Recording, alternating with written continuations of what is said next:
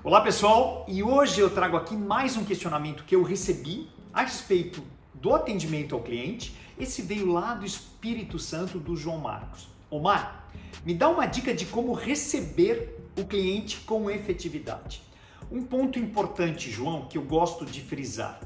É claro, você vai acolher, você vai trazer palavras legais, você vai se entregar com o corpo, mas um pedido para que a efetividade aconteça não pergunte para o cliente, não escreva para o cliente é, o como você está. Você está bem? Como você está?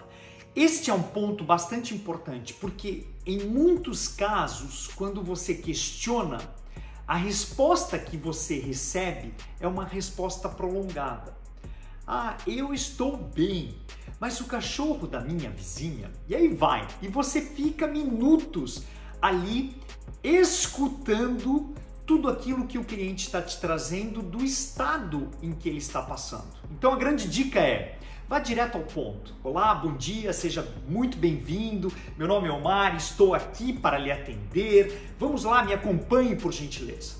E aqui fica a efetividade então da resposta ao seu questionamento. Valeu!